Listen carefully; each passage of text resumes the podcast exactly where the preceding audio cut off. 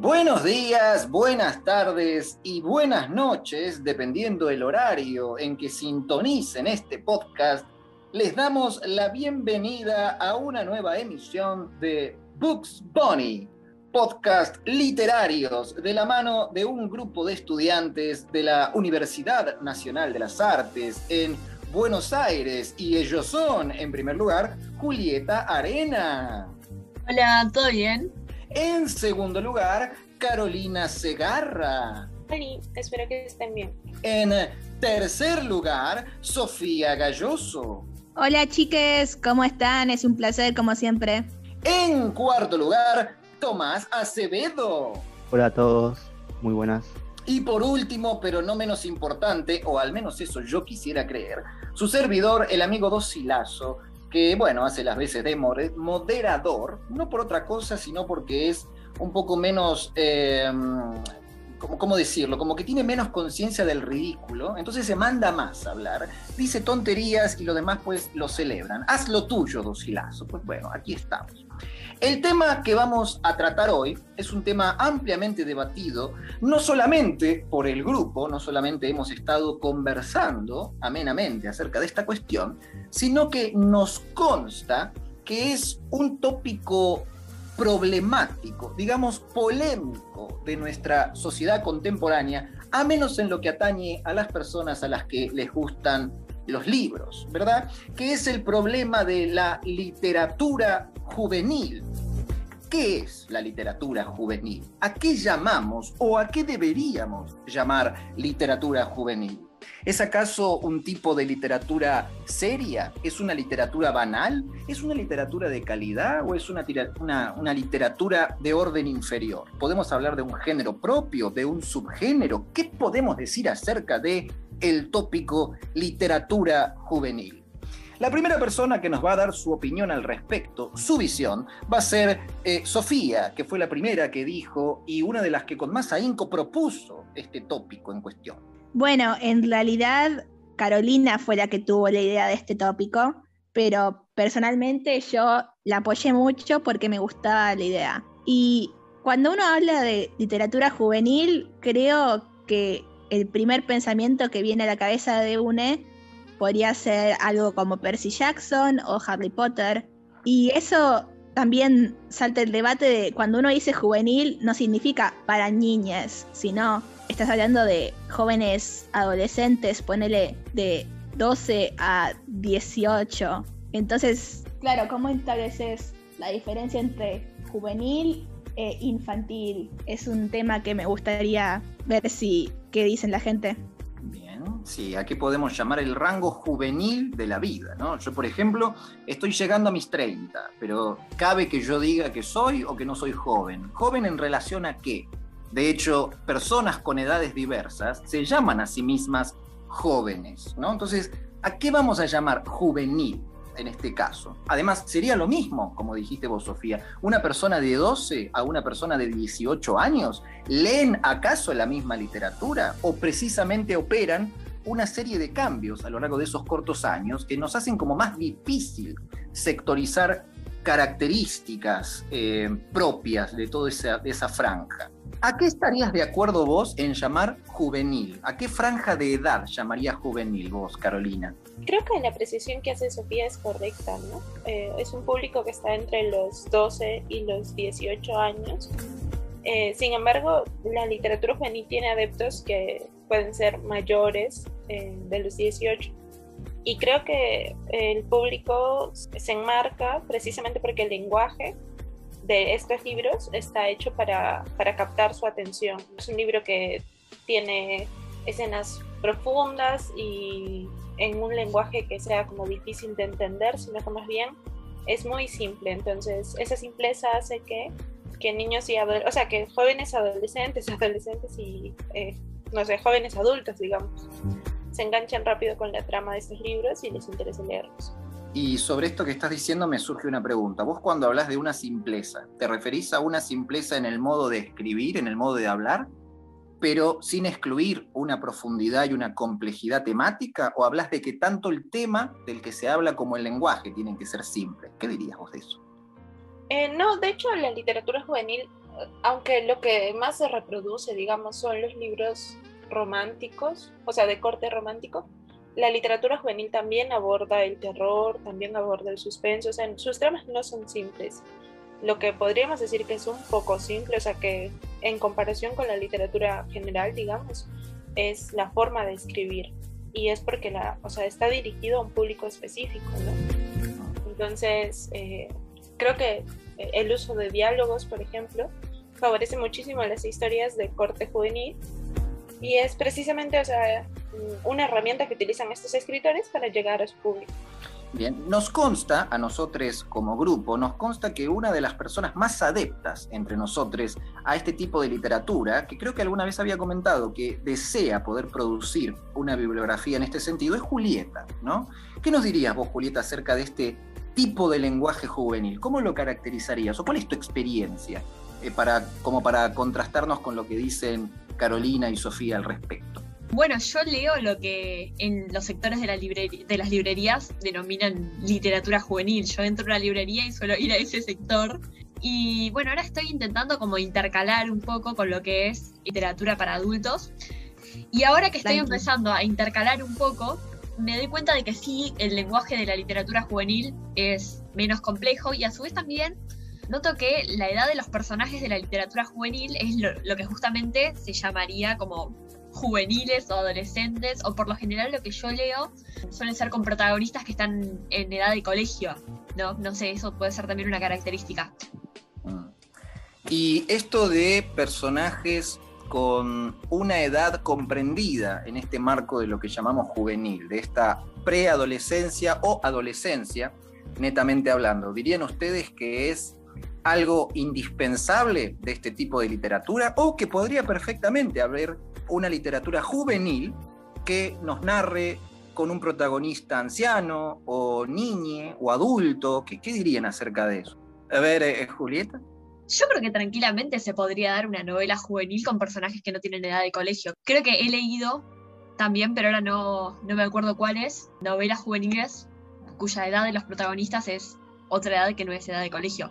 Bien, bien. Y también, no sé si han tenido ocasión de, oír esta apreciación relativamente divulgada de que lo que llamamos literatura juvenil es una forma de subliteratura en términos de calidad. Como que de algún modo la propia, la propia naturaleza de este tipo de producciones por sí misma está condicionada a ser peor que una naturaleza, que una eh, literatura de naturaleza, digamos, adulta, casi como de un modo despectivo, como si eso fuera una literatura de segundo orden, de un orden inferior.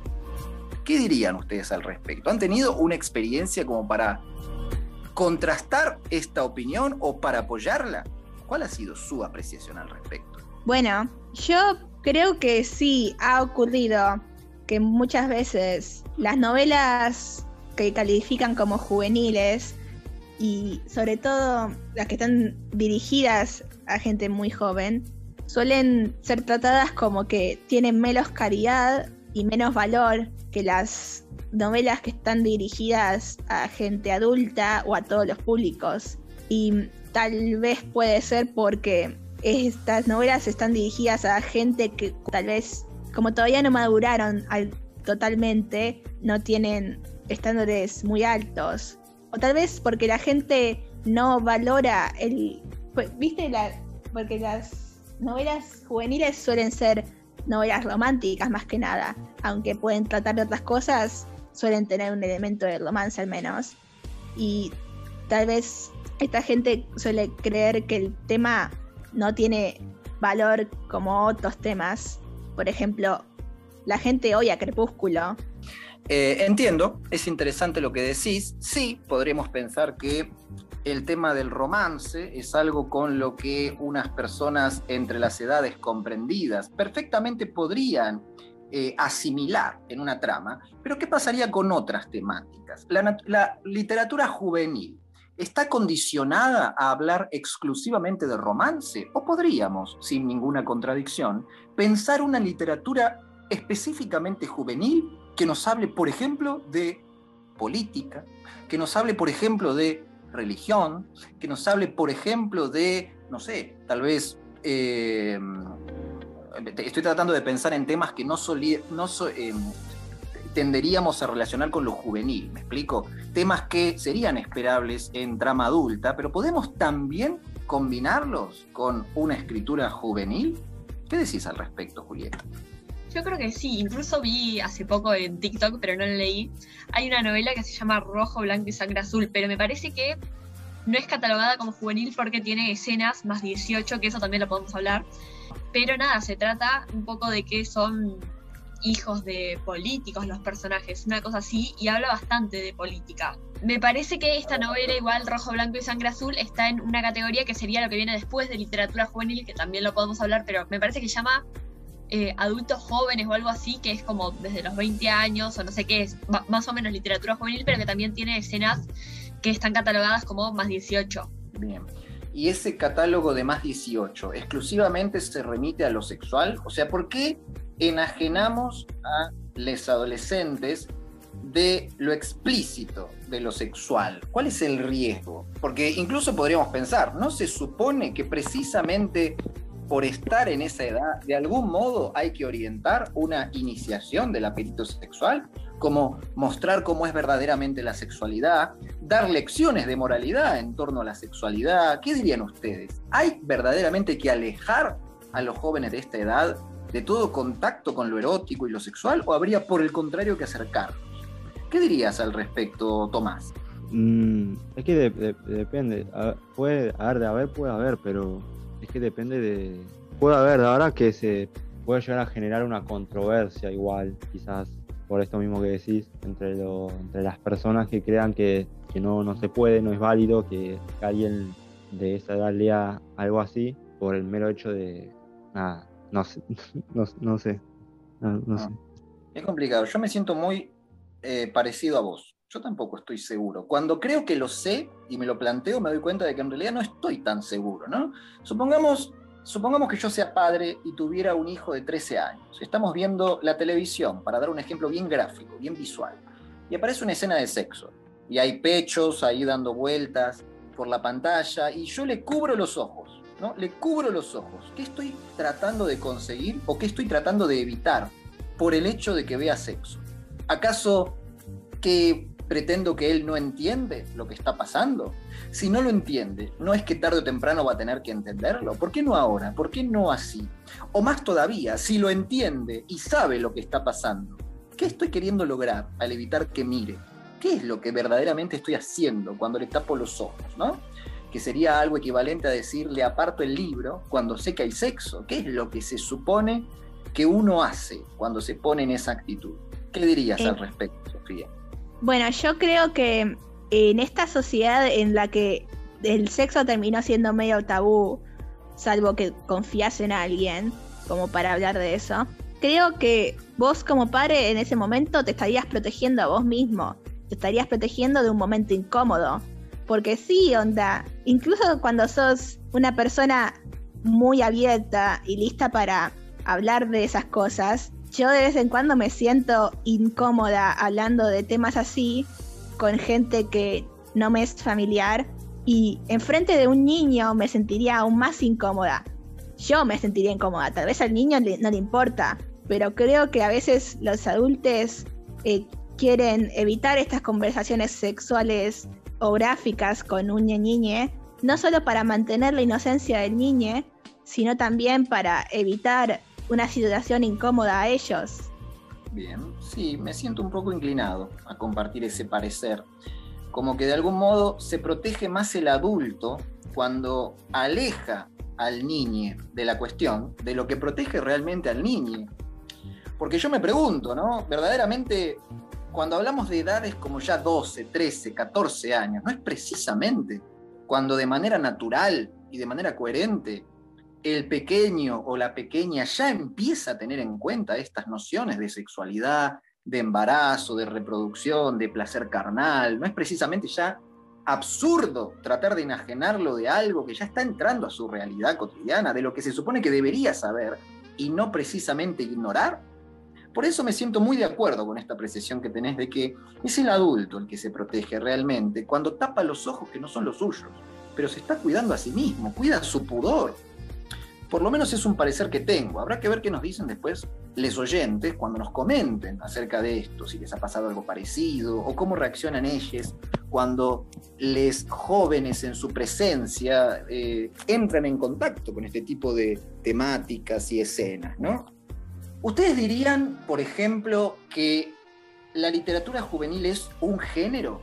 ¿Hay algo como un género de literatura juvenil o es un modo de escritura que puede abordar géneros? Por ejemplo, ¿debería haber en los anaqueles de las librerías un espacio que se llame literatura juvenil, como si fuera terror, como si fuera fantasía, como si fuera romance? ¿O no es un género y es un modo de escribir géneros? ¿Qué dirían? A ver, Julieta.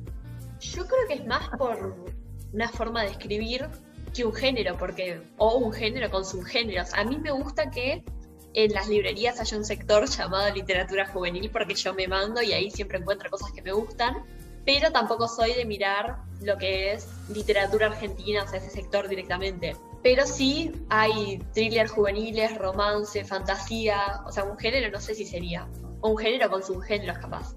Y sobre otra cuestión que también sale mucho cuando se habla de la literatura vinculada con los más jóvenes, ¿debería la literatura juvenil tener una vocación eminentemente pedagógica? Por ejemplo, ninguno de nosotros se escandalizaría si en una novela confesadamente adulta, una novela confesadamente dirigida a un público adulto, me muestran a un protagonista violento sádico, mentiroso, embustero, y me cuentan la historia desde su perspectiva valorativa, porque todos asumiríamos que cualquiera de nosotros tiene el criterio para discernir lo correcto de la opinión del personaje. Pero en la literatura juvenil deberíamos mostrar modelos incorrectos, idealizados por los propios personajes, o siempre tendríamos que dar una perspectiva más eh, si se quiere, educante al respecto, como que tendría que haber un lugar de censura para todo lo equivocado, casi como si el joven no se pudiera dar cuenta solo, ¿no? De hecho, en nuestros primeros podcasts, ustedes hablaron de novelas juveniles en las que se mostraban romantizados, idealizados, amores tóxicos, ¿no? ¿Debería acaso eso existir orientado a jóvenes o sería peligroso? Un libro en el que se romantiza algo que debería estar explícitamente censurado. O sea, ¿podemos confiar en el criterio de los jóvenes para leer esas cosas? Muy buena pregunta. Otra vez, yo no es mi intención criticar a Crepúsculo. Parece que Quiero es tu que el intención. mundo lo sepa. Me parece que es tu intención. Por favor, decí la verdad. No es mi intención decir que es un mal libro porque la verdad yo lo leí y le encontré cierto valor. No es de mis libros favoritos, pero le encontré un valor. Sin embargo, yo te diría que algunos comportamientos de los personajes principales, los que toman parte en el triángulo amoroso, ¿no? Podrían ser consideradas tóxicas o algo que no deberías hacer en la vida real, incluso teniendo en cuenta de que esta gente tiene poderes mágicos y no puede existir en la vida real, ¿no? Pero hay cosas que nos que se pueden considerar tóxicas y en esos momentos uno piensa, ¿el adolescente se da cuenta de que esto es tóxico o va a proseguir a tener relaciones similares a esto en la vida real sin darse cuenta de que está mal? ¿Cómo sabemos? Yo creo que, no sé, tal vez el autor en sí creía que esta era una relación buena, pero cometí el error de decir que estaba bien. Mm, Bien. Eh, ¿Qué dirías vos al respecto, Carolina? Yo creo que, o sea, en primer lugar, ningún tipo de escritura es, o sea, tiene la función de ser pedagógica. Eh, Creo que eso se habló incluso en el primer programa. ¿no? Eh, y esto no, no es una cosa como, ay, hay que separar al autor de su obra. No. Simplemente eh, la escritura, o sea, como tal, no tiene que enseñarte algo, no es su propósito. El propósito de la literatura como tal es contar, no enseñar. Y precisamente por eso es necesario que haya un posicionamiento, ¿no? O sea, el autor tiene que tener claro qué es lo que quiere transmitir y cuidar cómo lo va a transmitir. o sea, fácilmente puede querer hacer una obra en la que se hable sobre relaciones tóxicas y está bien escribirla siempre y cuando se entienda que hay un problema con la romantización de este tipo de contenido. Entonces, bueno, o sea, creo que basándonos en eso entendemos que el público infantil y joven es particularmente importante, o sea, las obras que van dirigidas a, a niñas y adolescentes tienen que ser muy cuidados. Eh, creo que más que la función de un, de un escritor ahí es función de un editor saber distinguir cuál es, o sea, el contenido que es apto para un niño y un niño y un adolescente.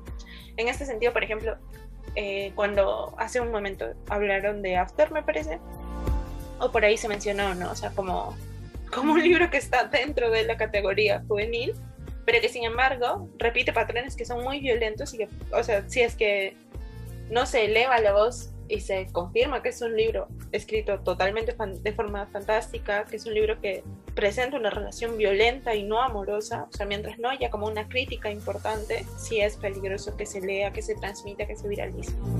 Pero creo que, o sea, en función, o sea, por ejemplo, con After sí recuerdo que mucha gente salió a, a decir, o sea, mucha gente joven inclusive, dio como una voz, no, no sé si decir una voz de protesta, pero sí se enunció en contra de la normalización. Me parece que ese, o sea, es, un episodio interesante, ¿no?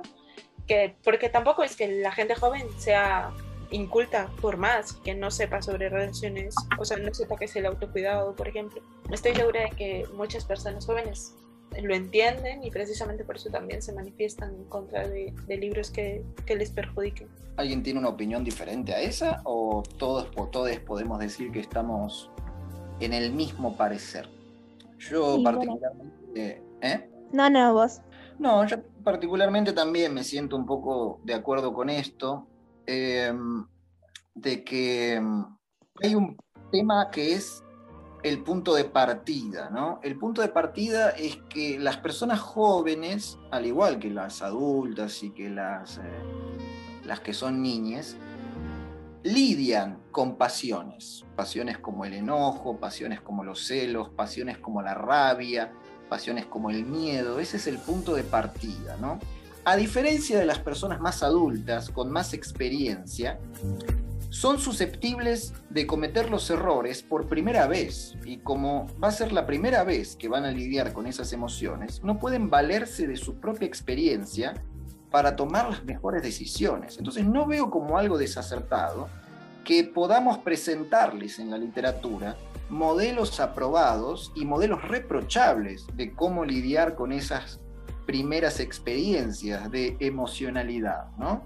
no podemos evitar que una persona joven sienta celos, pero podemos mostrarle modelos peores y modelos mejores de cómo reaccionar ante esos celos, en cuyo caso creo que de algún modo la literatura es una forma de la experiencia. Alguien experimenta celos sin tener que experimentarlos con su propia vida, los experimenta primero en la literatura, sin tener que lidiar con las consecuencias directas. Eso es algo muy bueno, algo muy interesante. Yo puedo conocer las malas consecuencias de los celos en la pareja sin necesidad de tener que vivirlos en mi propia experiencia vital. Puedo conocerlos a través de una novela o de una película o de una anécdota, ¿no? Creo que como, decimos, no es tanto una vocación explícitamente pedagógica, pero hay algo del orden de lo pedagógico, algo que le es funcional, que es precisamente esto de presentar ejemplos. Y si no somos capaces de dejar en claro cuáles son los ejemplos reprochables y cuáles son los celebrables, pues no le estamos dando ningún beneficio al lector. Porque si le damos un modelo negativo, pero sin que quede en claro que es un modelo negativo, ¿Qué impediría que orientado por ese único ejemplo lo imite? O sea, que se comporte de manera tan tóxica como se comportan los personajes de sus novelas favoritas. ¿Cómo? Si no hemos logrado dejar en claro que es un modelo que no conviene imitar, ¿no? Por lo menos así es como siento yo al respecto, que está en consonancia con lo que decía Carolina, ¿no? Y creo que es un poco la opinión que tenemos todos en este podcast. Salvo que alguno me diga, no, yo creo que algo diferente, pero ese es el caso.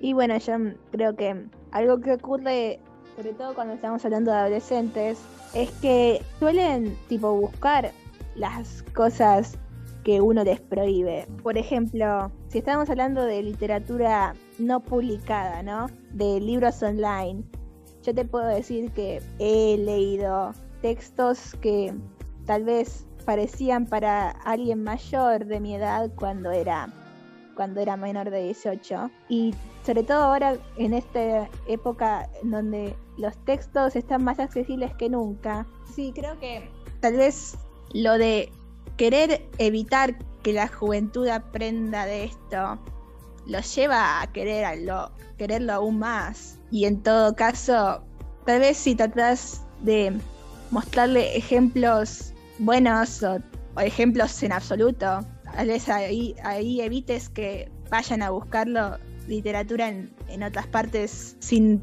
tu permiso, sin que lo sepas. Bien. ¿Y de qué manera creen ustedes? Porque creo que aquí está el meollo de la cuestión. ¿Cómo puedo yo como autor, supónganse que yo decido escribir una novela, por ejemplo, romántica orientada a jóvenes? Supongamos una de dos posibilidades. O yo quiero retratar una relación romántica positiva o una negativa. ¿Cómo hago, sin decirlo explícitamente, cómo hago para dar a entender cuál es la que elegí? Si mostrar algo positivo o negativo. ¿Cómo hago yo para dejarlo en claro como narrador de mi obra? ¿Qué tendría que hacer? Me lo estoy planteando como pregunta. Yo supongo que lo primero que podría hacer es retratar con verosimilitud. No sería coherente que yo retrate como un proceso feliz la pareja negativa. Al contrario, tendría que ser muy cuidadoso de no cometer el error de representar algo que no es cierto, a saber, de una persona feliz en una relación posesiva o llena de celos o llena de violencia, ¿no? Porque cabría que algunos cometamos ese error de tratar como de presentar como felices a personajes que aceptan transitar eso, ¿no? Yo decía que desde este punto se puede llevar la conversación para hablar sobre personajes, o sea, sobre, porque hay clichés que se repiten siempre en la literatura juvenil, ¿no? Eh, o sea, estos clichés que son muy tóxicos, por ejemplo, son una clave, no sé si decir una clave perfecta, pero son como un método infalible para producir un libro que lo han utilizado varios eh, escritores. El hecho de que hayan historias similares de amor en libros como Divergente, Los Juegos del Hambre, eh, incluso Hash Hash, por ejemplo, o sea, esta historia de un chico que es tierno, pero no tan tierno, o sea, que va a tener un cambio radical en algún punto y que luego descubres que es malo. O, o sea, que se puede portar, o sea, no que es malo, pero que puede tener como una faceta que, que no coincide con la primera visión de un hombre bueno. O por otro lado, novelas que tienen el corte de crepúsculo, como Beautiful Disaster, ¿cómo se llama ese? Que es, o sea, de entrada es el bad boy que enamora a una chica, que es como la chica X. Eh, me parece que esto también se habló en, la, en el podcast pasado. Entonces, o sea, hay claves, ¿no? Que se usan con frecuencia en la, en la literatura juvenil y que funcionan siempre. Y, o sea, creo que también por el otro lado están como todos los libros que han salido sobre dinastías que también son fórmulas que funcionan de forma muy chévere, o sea, que se repiten, pero las autoras consiguen construir, o sea, a pesar de tener la misma idea, hacen mundos que son completamente distintos. Mm, bien, bien. Sí, eh, yendo con esto que decís de los ejemplos de el bad boy y la chica X, ¿no? Si yo creo, pienso, ¿no? Si yo eligiera tomar ese cliché y trabajarlo, y yo decidiera que en mi novela la chica X no aprende nada acerca de los maltratos del bad boy, pero estoy narrando desde su perspectiva, de la perspectiva de alguien que no aprendió nada. ¿Estoy condenando a mis lectores a que tampoco aprendan nada? Porque la narración, recordémoslo, la está llevando adelante este personaje que no aprendió la lección. Entonces, ¿es una decisión buena narrar desde esa perspectiva o sería un error? Algo malo para el bienestar, si se quiere, moral de mi audiencia. Porque es perfectamente posible que yo narre desde la perspectiva de un personaje que sufre y no aprende nada. Es una decisión válida, posible. Pero ¿sería moralmente correcto hacerlo o sería peligroso para la salud moral de mis lectores? ¿Qué opinas de esto, Sofía? Bueno, cuando dijiste eso, yo lo primero que pensé fue en Death Note, que es, una serie de anime que no sé si los oyentes están familiarizados, pero sé que Dossi la ha visto. Y de todas formas no voy a hablar demasiado. Solo porque el protagonista de esa serie en particular es alguien que sí es un asesino, es alguien que mata. Y creo que para el final no aprende su lección. Sin embargo, toda la serie logra mostrar que él no está haciendo lo correcto, en la forma en que la serie nunca romantiza sus acciones ni dice que están bien, solo muestra que él no se arrepiente de sus acciones. Ah. Y creo, no sé, tal vez una historia en la cual el villano, entre comillas, es el protagonista, tal vez podría ser en cierto modo fascinante, aunque no sé. Perfecto, sí, también esto nos enfrenta al siguiente problema. Una novela es una colección de voces con opiniones distintas, a saber, los personajes. ¿Cómo hacemos nosotros como autores y autoras para dejar en claro cuál de esas voces, desde nuestra perspectiva, es la que queremos que sea la escuchada? ¿Qué dirías de esto, Carolina? Creo que habías pedido la palabra. Yo creo que la diferenciación la hace la promoción del libro también. O sea, y en este aspecto vuelvo a decir, no siento que sea un, conflicto de autores, sino que más bien es un problema editorial. Porque los editores tenemos la función de o sea, saber cuál va a ser el marketing que va a tener el libro. Eh, cuando yo hablé de After en el primer capítulo, eh, yo dije, o sea, que a mí el libro me parecía una porquería porque la, el marketing del libro, o sea, la primera frase que te sale en el libro impreso, en el libro, en el ebook y en todos lados, es algo así como la historia de amor que todos quisiéramos tener, pero no podemos. Y todos mis perros quisieron participar. Claro, tus perros dijeron, no, yo no quiero vivir esa historia de amor, ¿no? Te pusieron como loco. ¿Qué estás diciendo? Pero claro, lo que yo digo es, o sea, eh, cómo eso pasa por una dirección editorial y no sin ninguna queja, ¿no? O sea, cómo los directores editoriales no dijeron... Bueno, tuvimos un problema, se ve que los perros de Carolina no estuvieron de acuerdo con que ella termine su perspectiva al respecto, pero lo que sí hemos podido sacar en limpio, antes de que sus mascotas se opusieran a que ella siguiera hablando, antes de que a fuerza de ladridos la censuraran, ella dijo que tal vez no es necesario que el autor o la autora explicite la postura que quiere fomentar, pero que sí podría ser un trabajo de los editores, ¿no? Según cómo presentan la obra, queda definido cuál es el punto de vista moral que debe ser el apoyado. Lo que no puedo evitar notar es que incluso en esa perspectiva que propone Carolina y que es muy interesante, o sea, sumar una responsabilidad moral del editor, todavía así sigue siendo necesario que alguien explicite, que alguien ponga de manera explícita y concreta cuál es la perspectiva moral aprobable. ¿no? Porque o bien se lo encomendamos al autor, o bien al protagonista de la obra, o bien al editor, pero ¿podemos prescindir de que alguien explicite lo que se debe aprobar moralmente? A ver, ¿qué opinas de esto, Sofía? Mm, yo diría que, bueno, ustedes están hablando de lo que debería ser, no de lo que es ahora, ¿no? No, claro, por supuesto. Claro, yo diría que hoy en día la mayoría de la gente que escribe para jóvenes no tiende a pensar en moralejas o lo que es lo correcto. Porque, ya reitero, eh, suele ser que en estas historias los personajes son muy dramáticos, ¿viste? Tipo, una distinción de, de la literatura juvenil es que como los jóvenes sienten sus, sus emociones de una forma muy intensa, su texto suele ser también uno de sentimientos y acciones muy intensas. Y en cierto modo eso termina resultando que los personajes también en sus, en sus sentimientos intensos toman acciones que en el mundo real no serían recomendables. Sin embargo, creo que uno lee estos textos sabiendo que este comportamiento no es realista ni es, ni es totalmente lógico, pero como es una historia más que nada concentrada en las emociones y en y en la intensidad de estas emociones termina siendo ilógico y irracional si no y no, no uno no busca imitar ese comportamiento.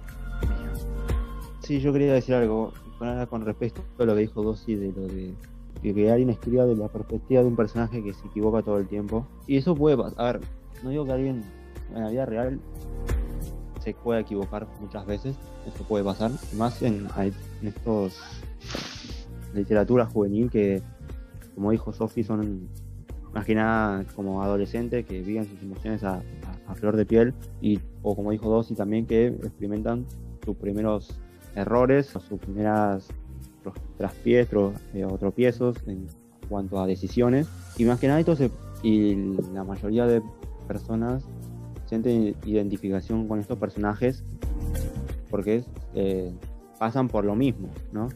Es como eso decís también de lo de la experiencia que uno que uno habla de, que puede no conocer, por ejemplo, eh, los celos y lo que puede acarrear ser alguien celoso, pero puede vivirlo a través de la vida de otro, por así decirlo. Entonces yo creo que, puede existir alguien que se equivoque todo el tiempo, pero en la mayoría de casos creo que he visto que hay como otros personajes que puede ser secundario o no, eh, más allá del personaje principal, que esté como atrás del personaje y como que le haga dar o que dé cuenta de que lo que hace eh, no esté bien más allá de que el personaje lo ignore o no, pero eh, como que el error, que sea consciente del error. Siempre hay un personaje que te hace ser consciente o mismo puede ser estar, ver algo que te haga reflexionar acerca del error que estás teniendo. En respuesta a tu pregunta, yo creo que puede haber, pero si hay lo que mencionaba antes, alguien que te diga, mira, che, esto me parece que no, o que el personaje pase por algo o vea algo que lo haga como reflexionar acerca de su comportamiento. Bien, bien, sí, también creo que como, como autores tenemos que darle como cierto peso a ese personaje que va a invitar a la reflexión. Bien, bueno, al menos sabemos que de algo estamos seguros, ¿no? Y es que el problema de la moralidad no puede ser ajeno a la producción de literatura juvenil, ¿no? Y se nos abre la incógnita, tal vez podamos o no estar en condiciones de decir que sabemos inequívocamente de qué manera abordar la moralidad, pero lo que sí podemos estar seguros es que la moralidad no puede ser algo ajeno a la literatura para los más jóvenes. De algún modo tiene que estar presentes. Puede ser que no sea inequívoco para nosotros cómo debemos hacerlo, pero sí tenemos en claro que es algo que debe hacerse. La moralidad debe tener su preeminencia en estas producciones para los más jóvenes, ¿no? Para los niños no nos cabe duda, para los jóvenes parecería como que no hay un consenso, pero sí por lo menos lo hay entre nosotros que formamos parte de este podcast y que hemos tenido la desventura de encontrarnos con novelas para jóvenes, con moralidades reprochables y que han generado efectos reprochables en algunas personas, tristemente, de edades vulnerables, ¿verdad? ¿Alguien quiere decir algo más antes de que cerremos y nos despidamos de nuestra audiencia? Bueno, entonces nos despedimos formalmente de nuestro público por la emisión del día de hoy. Nos eh, vamos a ver en la siguiente emisión de Books Bunny desde aquí los saluda y las saluda el compañero Dosilazo. También pasa a despedirse Julieta. Muchas gracias por escuchar hasta acá y cuídense. También nos ha acompañado Sofía Galloso. Muchas gracias por venir, fue un placer como siempre y espero que estén con nosotros el próximo episodio. Ha estado con nosotros Tomás Acevedo. Eh, bueno, muchas gracias por estar acá, por escucharnos y nos veremos nuevamente en el próximo podcast. Y también la señorita Carolina Segarra con la participación especial de sus perros que han decidido tomar acotación activa en este podcast. Gracias por escucharme, a mí y a mis perros. Son nueve y les mando saludos a todos. Claro, son nueve, como para no escucharlo. Mira la cantidad de perros que tenés. Bueno, hasta luego, nos vemos en la próxima. Adiosito.